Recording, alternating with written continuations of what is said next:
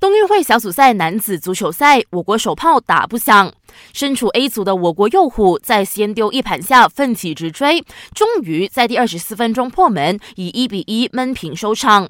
主帅王金瑞承认，弟子们在本场比赛还没有找到状态，不过相信他们下来在二十九号硬碰菲律宾时会越来越好。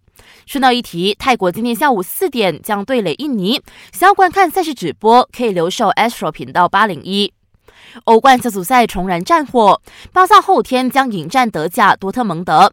好消息是，后卫朗格莱已经康复，有望在皮克停赛的情况下首发出战。另一名后卫乌姆蒂蒂表示，自己的膝伤已经完全没问题，他已经迫不及待要上场赢得比赛。不过，在巴萨之前，祖云杜斯明天率先登场对垒马竞。当家球星 C 罗在欧冠前夕晒出训练照，宣告自己已经回来了。如无意外，他将携手中后卫德利赫特一起从伤病中复出。